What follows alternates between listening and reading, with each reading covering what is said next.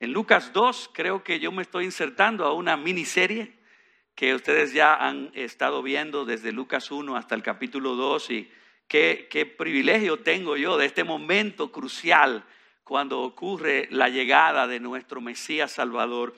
Dice Lucas capítulo 2, versículo 8 al 20, en la misma región había pastores que estaban en el campo cuidando sus rebaños durante las vigilias de la noche. Y un ángel del Señor se les presentó y la gloria del Señor los rodeó de resplandor y tuvieron gran temor. Pero el ángel les dijo, no teman, porque les traigo buenas nuevas de gran gozo que serán para todo el pueblo, porque les ha nacido hoy en la ciudad de David un Salvador que es Cristo el Señor. Esto les servirá de señal. Hallarán a un niño envuelto en pañales y acostado en un pesebre. De repente apareció con el ángel una multitud de los ejércitos celestiales, alabando a Dios y diciendo, Gloria a Dios en las alturas y en la tierra paz entre los hombres en quienes Él se complace. Cuando los ángeles se fueron al cielo, los pastores se decían unos a otros, vayamos pues hasta Belén y veamos esto que ha sucedido, que el Señor nos ha dado a saber. Fueron a toda prisa y hallaron a María y a José y al niño acostado en el pesebre. Cuando lo vieron, dieron a saber lo que se les había dicho acerca de este niño. Y todos los que le oyeron se maravillaron de las cosas que les fueron dichas por los pastores.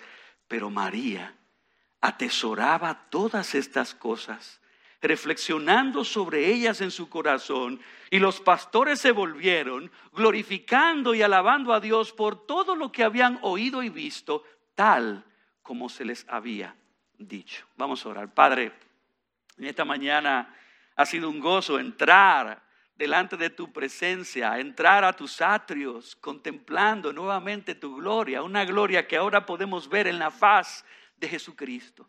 Gracias Señor, porque hoy podemos culminar un año de muchas bendiciones, año en que nos has ayudado a verte más claramente, conocer tu carácter, tus atributos, tu voluntad, nos has guiado, nos has pastoreado a entender cómo podemos ser más y más conformados a la imagen de Cristo. Y hoy, Señor, queremos detenernos para celebrar el mayor de los regalos, el mayor de las bendiciones que nos diste desde la eternidad cuando enviaste a tu Hijo al mundo para ser nuestro Salvador. Señor, y en esta mañana requerimos, ante una historia que en corazones humanos débiles se vuelve familiar, tenemos el reto de volver a contemplar este misterio de cómo tú, siendo Dios, viniste al mundo para ser nuestro mediador. Y yo te pido, Padre, que tu Espíritu nos estimule, nos guíe a atesorar, a abrazar, a aferrarnos nuevamente a Cristo, a su persona, a su obra y que nuestra fe se arraigue, se cimente, se regocije y aún se consagre más a ti como resultado de ver la misión salvadora de nuestro Señor y Salvador Jesucristo. Yo te pido, Padre, que nos llenes a todos de tu espíritu y me des a mí una libertad especial para yo articular las glorias de nuestro Redentor. Te lo pido en el nombre de Cristo. Amén y amén. Según el relato de mi madre, cuando yo tenía seis meses de edad, tan solo un bebé, me encontraron una bacteria en mi cuerpo que literalmente me estaba comiendo vivo. Los doctores me hicieron todo tipo de exámenes, estuve varias semanas en una clínica y poco a poco mi pequeño cuerpecito se fue poniendo más y más débil porque ya no estaba comiendo, no estaba respondiendo a medicamento alguno. Mi madre me cuenta que me puse como un bebé totalmente desnutrido. Estaba prácticamente en el hueso no bebía ni siquiera leche. Los médicos le dijeron a mi madre que ya no podían hacer literalmente más nada por mí. Y de una forma indirecta, como que le dijeron que hiciera preparativos para lo peor. Para ese tiempo mi madre había escuchado el Evangelio de la Gracia. Sin embargo, ella no había respondido con fe a la invitación de arrepentirse y creer en Cristo como su Salvador. Pero Dios usó ese momento de oscuridad y ese momento de desesperación para que ella se tornara hacia Dios. Cuando los médicos le dijeron a mi madre que ya no había esperanza, mi madre se hincó y con su poco conocimiento del Evangelio, ella clamó a Dios para que la perdonara y para que se compadeciera de mí y me sanara. Unas horas después de ese encuentro que mi madre tuvo con Dios, una enfermera hizo un último intento como de darme un biberón y para sorpresa de todos comencé a beber leche. Rápidamente la enfermera le avisó al doctor, el doctor me hizo pruebas, cuando vieron los resultados, la bacteria había desaparecido de mi cuerpo. Algo impresionante había ocurrido en esa clínica. Y fue que Dios escuchó la oración de arrepentimiento y fe de mi madre y al mismo tiempo milagrosamente me sanó. No había explicación médica sobre lo que había acontecido, pero mi madre sabía en su corazón lo que Dios había hecho. Ese día, unas buenas nuevas de gran gozo corrieron por las paredes y los pasillos de esa clínica, llegaron a oídos de muchas personas de que Dios había hecho algo impresionante con un bebé, salvándolo de la muerte y volviéndolo a la vida. Y yo todavía sigo maravillado de esa milagrosa intervención de Dios y hoy reflexiono cómo Dios utilizó esa dura y difícil experiencia para traer a mi madre a los pies de Cristo y para que yo eventualmente creciera en un hogar cristiano, de modo que desde la niñez aprendiera las sagradas escrituras que me han hecho sabio para la salvación que es en Cristo. Ahora, si tú crees que fue increíble lo que Dios hizo conmigo, yo quiero que sepas que el Espíritu Santo en Lucas 2 nos relata algo mucho más glorioso, algo más extraordinario, magnífico, algo muchísimo más impresionante ocurrió cuando el Dios eterno tomó la decisión de encarnarse, convirtiéndose en un pequeño bebé para venir al mundo como nuestro Salvador. Ese es el milagro más impresionante de Dios. Todos nosotros por más que nos sintamos sanos y fuertes físicamente, somos pecadores. Somos pecadores que estamos siendo espiritualmente carcomidos por la bacteria destructiva del pecado. Poco a poco estamos muriendo Estamos acercándonos al borde de la condenación eterna y literalmente en nosotros y por nosotros no hay capacidad ni habilidad alguna para salvarnos de nuestra condición y es si Dios, solamente si Dios interviene en su gracia, solo si Dios soberanamente quiere, tendríamos alguna esperanza. Y es por esto que la venida de Cristo al mundo es la historia más impresionante jamás contada porque es por ese primer paso de Dios encarnarse que ahora brilla la luz de la esperanza en el horizonte de una humanidad destinada al fracaso. Hermanos y amigos de sola gracia, Cristo vino al mundo a rescatar y a salvar lo que estaba muerto y perdido. Y así como Dios hizo un maravilloso milagro conmigo cuando bebé, sacándome del borde de la muerte y volviéndome a la vida, hay otro bebé que vino al mundo para rescatarnos del borde de la condenación y darnos vida eterna. El título de este mensaje es La impresionante encarnación de Cristo. Y cada vez que leemos las escrituras, es el deseo del Espíritu de Dios que nosotros podamos entender la verdad dominante que todo pasaje que fue inspirado contiene. Y podemos resumir esta verdad y aplicarla a nuestras vidas de esta manera, ya que como pecadores no teníamos esperanza alguna de librarnos de la condenación de nuestros pecados, tú y yo debemos glorificar a Dios por la impresionante encarnación de su Hijo para salvarnos. Créame algo muy parecido a lo que estaba ocurriendo conmigo como bebé es lo que estaba pasando con nosotros espiritualmente. No podíamos hacer nada, no había esperanza. Nadie ni nada podía rescatarnos en nosotros y por nosotros, solo si Dios hacía algo. Y por eso tú y yo debemos glorificarle por la impresionante decisión de Dios hacerse hombre para venir a rescatarnos. Como ustedes saben, Lucas inició su evangelio compartiendo el impresionante relato milagroso de cómo Dios a través del ángel Gabriel anunció al sacerdote Zacarías y a Elizabeth las nuevas de gran gozo de que en su vejez ellos tendrían un bebé que resultaría un profeta del Altísimo que prepararía el camino del Mesías anunciando como heraldo su llegada. Y ese mismo ángel fue enviado por Dios a visitar a María, una joven piadosa, para darle las nuevas de gran gozo de que ella, impresionantemente, sin conocer hombre alguno, concebiría un bebé por obra milagrosa del Espíritu y que este bebé no sería cualquier bebé, sino que sería el Hijo del Altísimo, el Mesías, que se sentaría para siempre en el trono de David, que era la esperanza de Israel sobre la casa de Jacob y su reino no tendría fin. Y cuando llegó el cumplimiento del tiempo, un ángel del Señor, impresionantemente, se presentó ante un grupo de pastores anunciándoles las nuevas de gran gozo de que ese día en la ciudad de David había nacido el Salvador esperado. Nuestra exhortación surge de la respuesta de esos pastores de la respuesta de María y José y de todos los que también oyeron el anuncio y luego vieron el nacimiento de este bebé.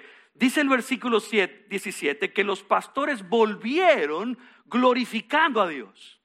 Y esta es exactamente la respuesta que el Espíritu Santo busca de parte mía, de parte de tuya, a nosotros también contemplar la impresionante encarnación de Jesucristo. Quizás ustedes no lo saben, pero ya escucharon que mi esposa y yo tenemos 14 años de casados. Y cuando yo leo Lucas 1 y Lucas 2, yo sueño con las noticias de que un día Dios también quiera visitar a Sara, mi esposa y a mí, regalándonos un bebé, como le concedió a Zacarías y Elizabeth, como le concedió a María y a José. Yo sueño aunque ese bebé no llegue, y yo lo digo esto con fe, un bebé de nosotros no tiene que nacer. Aunque yo lo anhele, aunque incluso se lo pida a Dios con lágrimas, Dios es soberano, mis hermanos. Pero había un bebé mucho más importante que todos los bebés de la historia de la humanidad. Y ese bebé sí tenía que nacer. Y ese bebé nació, gloria a Dios. Ese bebé de María tenía que nacer, porque Él es quien traería el mayor e insuperable gozo de buenas nuevas de salvación para todos los hombres en todas las naciones. Este texto de Lucas 2 nos quiere enseñar varias maneras cómo tú y yo debemos y podemos glorificar a Dios por la impresionante encarnación de su Hijo para salvarnos. Y la primera manera cómo tú y yo podemos glorificar a Dios es maravillándonos ante el misterio de la encarnación de Cristo. Maravíllate ante el misterio de la encarnación de Cristo. Mira el versículo 10 y 11 otra vez conmigo, pero el ángel les dijo, no teman, porque les traigo buenas nuevas de gran gozo que serán para todo el pueblo, porque les ha nacido hoy en la ciudad de David un Salvador que es Cristo el Señor. Versículo 15, cuando los ángeles se fueron al cielo, los pastores se decían unos a otros, vayamos pues hasta Belén y veamos esto que ha sucedido, que el Señor nos ha dado a saber. Fueron a toda prisa y hallaron a María y a José y al niño acostado en el pesebre. Cuando lo vieron, dieron a saber lo que se les había dicho acerca de este niño. Y todos los que lo oyeron se maravillaron de las cosas que les fueron dichas por los pastores. El versículo 18 dice que los pastores cuando escucharon el mensaje de Dios, cuando fueron y confirmaron que el niño verdaderamente había nacido, quedaron maravillados. Los pastores se maravillaron, María y José se maravillaron, las personas que oyeron a los pastores también se maravillaron. Esa palabra maravillar significa quedar extraordinariamente asombrado, quedar perturbado por algo. Es una reacción combinada de una impactante sorpresa con una profunda admiración, pero también con una congelada desconcertación que te deja atónito y boquiabierto. Sabemos que cualquiera se congelaría si de repente se abre el cielo y aparece la gloria de Dios y un ángel del Señor te anuncia la llegada de este mensaje. Y que encima de eso, si, como, si eso fuera poco, se te aparezca una multitud de ángeles cantando a toda voz la gloriosa bienvenida y llegada de este niño como si fuera la llegada de un rey. Cualquiera quedaría aturdido y alelado. Pero yo quiero proponerles la verdad, que la impresión más grande de todo ese acontecimiento no fueron los fuegos artificiales de la aparición de los ángeles y su coro de alabanza, que seguro entonaban melodías gloriosas que jamás nosotros hayamos podido entonar. Noten que la Biblia es, es específica, mostrándonos que el mayor asombro ocurrió cuando ellos confirmaron las palabras angelicales, viendo que este niño finalmente y verdaderamente había nacido. Tantos bebés habían nacido en la historia de Israel, incluso en Belén. Por lo tanto, ¿quién sería este niño? ¿Quién sería este niño? que con este anuncio causó esta impresión y admiración tan grande en los corazones de estos pastores y de todos los que lo oyeron, hermanos y amigos. Este niño es Dios. Y este es el misterio del plan salvador del Dios de gracia. Dios escogió convertirse en uno de nosotros. El Dios Trino en su consejo eterno, Padre, Hijo y Espíritu Santo, ideó y planificó que la segunda persona, el Hijo, voluntariamente aceptara la misión de ser enviado al mundo para salvarnos. Y esto es lo digno de admirar, que debe causar que nuestros corazones se maravillen, porque la única manera cómo Dios podía manifestar su misericordia a una humanidad culpable y que era digna de ser separada de Él para siempre, digna de condenación, era que Él mismo, siendo santo y justo, se vistiera de nuestra humanidad, se añadiera a su deidad un cuerpo humano para que en nuestra condición tomara nuestro lugar. El Evangelio, amigos y hermanos, es el misterio de Dios. Tomar carne humana por amor a nosotros, ya que esa fue la sabiduría perfecta que en las profundidades de la mente del Dios soberano se concibió para que su misericordia y su justicia finalmente se besaran y así naciera su gracia en la persona y obra de este bebé que yacía en ese pesebre en Belén. Oh sabiduría de sabidurías, que iluminó la mente de nuestro Dios para darnos un poderoso sustituto. ¿Quién diría que aquel que vendría a aplastar la cabeza de la serpiente sería ese bebé? Pero era necesario que tomara carne humana era necesario que fuera 100% Dios y 100% hombre, que viviera por nosotros como hombre sin pecado y que como hombre se ofreciera voluntariamente como cordero para ser inmolado por nuestras transgresiones, cargando sobre él nuestra culpa y condenación. El gran pastor de Inglaterra del siglo XIX, Carlos Spurgeon, dijo una vez, el cristianismo descansa sobre tres grandes pilares. La encarnación, la crucifixión y la resurrección del Señor Jesucristo.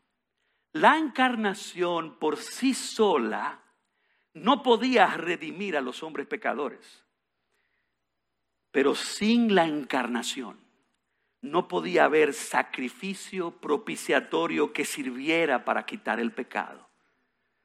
Dios se hizo hombre para morir. Por tanto, no podemos exagerar más el misterio de la unión de lo humano y lo divino en aquel que era hijo de Dios e hijo de María. En Cristo, hermanos y amigos, tenemos el árbitro y el mediador que anhelaba en su corazón el patriarca Job. Alguien que pudiera poner su mano sobre Dios y su mano sobre el hombre, combinando las naturalezas de ambos en una persona gloriosa. Y así como los pastores se maravillaron y todos los que lo oyeron, tú también debes maravillarte ante el misterio de la encarnación del Hijo de Dios. Es más, todos los días debajo del sol nosotros nos impresionamos, asombramos y fascinamos con muchísimas cosas que ciertamente son maravillosas, aunque inferiores, que Dios nos dio para que nosotros disfrutemos en esta vida. Pero piensen conmigo, todas esas cosas son triviales son cosas superficiales al lado del Dios eterno encarnarse para salvarnos. Yo quiero proponerles que lo que más debería impresionar nuestros corazones es la decisión del Dios soberano, del creador, sustentador del universo, del juez de toda la tierra, que no tenía que hacerlo, de humillarse para convertirse en un siervo que por puro amor y gracia nació como un humilde bebé en el pesebre de un establo. Piensa Piensa conmigo, piensa conmigo por un instante. El Dios trascendente, el alto y sublime, que ni el universo mismo puede contener por su grandeza. Él descendió a la humanidad porque era necesario para Él morir en la cruz del Calvario y saldar nuestra deuda con su obra de condenación ante la propia justicia de Dios. Y luego resucitar con poder garantizando con su victoria que iba a revertir para siempre la maldición del pecado y darnos la esperanza asegurada del perdón, la justificación y la inmortalidad de nuestras almas. Oh alma mía, si has de maravillarte en algo, maravíllate contemplando cómo ese humilde bebé nacido en Belén se convirtió en el único poderoso y efectivo mediador entre Dios y los hombres. Hay una segunda manera como tú y yo debemos glorificar a Dios por la impresionante encarnación de su Hijo para salvarnos y es internalizando con fe nuestra necesidad de Cristo como Salvador. Internaliza con fe tu necesidad de Cristo como Salvador. Mira el versículo 19, dice, pero María atesoraba todas estas cosas, reflexionando sobre ellas en su corazón. Ella respondió, tomando la verdad de este anuncio, que anteriormente ciertamente ella ya había escuchado, pero en este momento estaba internalizando nuevamente las buenas nuevas que habían llegado por medio de los pastores. Atesorar significa considerar cuidadosamente estas verdades anunciadas, internalizándolas, apropiándote de ellas en tu mente y en tu corazón. Cuando decía que reflexionaba, era porque ella continuamente estaba considerando las profundidades de las implicaciones de quién era este niño y lo que él vino a hacer por ella, por su familia, por la nación de Israel y por el mundo. Lamentablemente, nosotros podemos llegar a ver a Cristo y cada año, por el tema de que es comercializado y hasta mecánicamente se ha vuelto una tradición, en nosotros ver el nacimiento y la encarnación con una actitud indiferente, como otro mero símbolo de una época de fin de año, como un cuento para algunos o para otros hasta como una leyenda. Y hasta llegan a considerarlo y reflexionar sobre él si acaso les interesa como si fuera un pasatiempo porque le gusta la historia o le gusta las religiones o hasta una preferencia deportiva, pero no, hermanos y amigos no es un simple bebé el que se acaba de añadir a las estadísticas del censo de la historia humana. Y yo voy a pensar y reflexionar en él si a mí me gustan los bebés o no. Hermanos y amigos, Dios, Dios fue que nació en un bebé. y no para quedarse como un bebé, siendo el Dios eterno, santo y justo, que como juez debía condenarnos a una separación eterna de Él y de todo lo bueno que Él creó. Él se hizo hombre para ir a la cruz para cargar en su persona y en su obra nuestros pecados y pagar nuestra deuda. Por lo tanto, no puedes ignorar el pensar y reflexionar seriamente sobre quién es Jesús. Tu existencia eterna depende de Cristo. Tu bienestar espiritual presente depende de Cristo. La muerte y la vida te separan a ti dependiendo de cómo respondes a su encarnación, crucifixión y resurrección. En el año 2001, una promoción de una compañía llamada HR Block en los Estados Unidos ofreció a sus clientes la oportunidad de ellos ganarse un millón de dólares en un sorteo. Glenn y Gloria Sims de la ciudad de Nueva Jersey ganaron el sorteo. Pero cuando un representante de esta compañía los llamó para darles las buenas nuevas, ellos se negaron a creerlo. Después de varios contactos adicionales, tanto por correo como por teléfono, los Sims seguían pensando que todo era una estafa. Y estaban colgando el teléfono y tirando a la basura todos los avisos que les llegaban.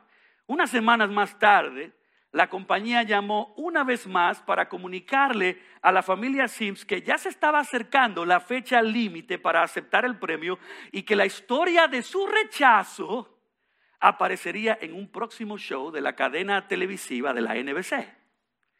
Ante esa advertencia, el señor Sims dijo, tengo que investigar más.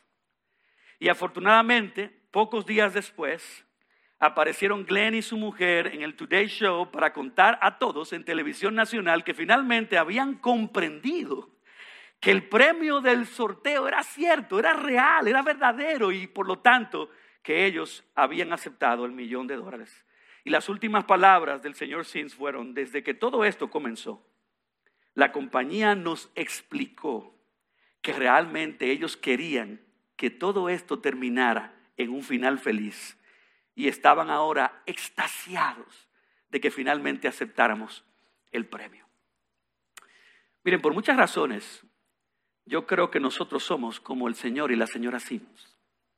Nuestro corazón es naturalmente incrédulo es indiferente ante el mayor de los regalos, que es el regalo de Dios por medio de Cristo su Hijo. Y Dios nos llama a, a nosotros muchas veces, nos llama muchas veces a que miremos, a que consideremos, a que reflexionemos seriamente sobre lo que el niño que nació en Belén vino a hacer por pecadores. Pero parece que los llamados de Dios no son suficientes como le ocurrió a Glenn y a Gloria.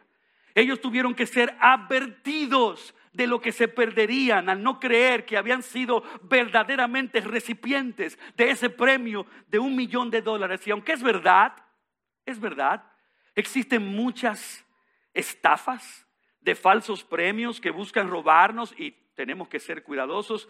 En un par de ocasiones casi yo caigo en algunas. Así existen muchas estafas religiosas que nos prometen acercarnos a Dios con falsos medios, falsas esperanzas y falsos salvadores. Pero no es así con el Cristo bíblico, no es así con la oferta de gracia en el Evangelio. Cristo se encarnó para vivir la vida perfecta que tú nunca podías vivir y cumplir con cada uno de los mandamientos. Cristo murió como el Dios hombre, pagando el precio exacto de una eternidad en el infierno, en un solo pago histórico en la cruz, sufriendo sobre él toda la ira de Dios para librarnos de condenación. Y Cristo resucitó con poder, como nadie jamás lo ha hecho, para revertir la maldición y demostrar que solo Jesús venció al pecado, solo Jesús venció la muerte y el infierno, cerrando para siempre las puertas de la condenación a todo aquel que cree en Él. Dios quiere un final feliz para ti. Pero ese final feliz solo ocurre cuando aceptas el regalo. Por eso Dios nos llama a abrazar al niño de Belén, creyendo en Él como nuestro Señor y Salvador, tienes que internalizar con fe, como hizo María, tu propia necesidad de Jesús. No te puedes contentar con saber de Él. María misma dijo en Lucas 1:47 que ella necesitaba a su Hijo como su Salvador. Reconozcamos entonces nuestra propia necesidad de Cristo, no como un simple ícono de decoración navideña o como un mero maestro moral que vino a elevar la decencia, el respeto y la dignidad de los seres humanos, sola gracia. Cristo vino a ser el Salvador.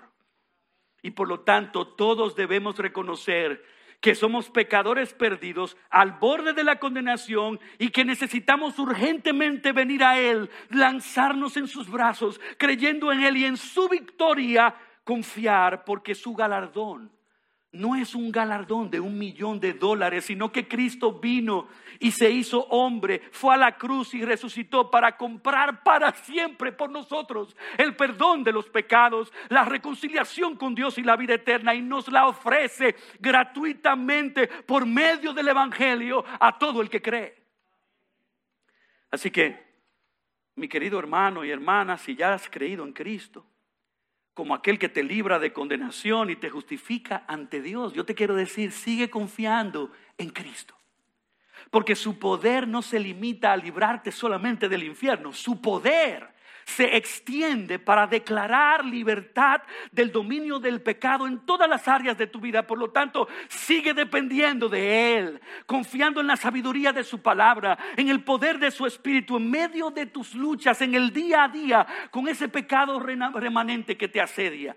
El niño de Belén que murió y resucitó, sigue siendo un poderoso Salvador que puede guiar a su pueblo de triunfo en triunfo, de esperanza y en esperanza, porque por Él somos más que vencedores.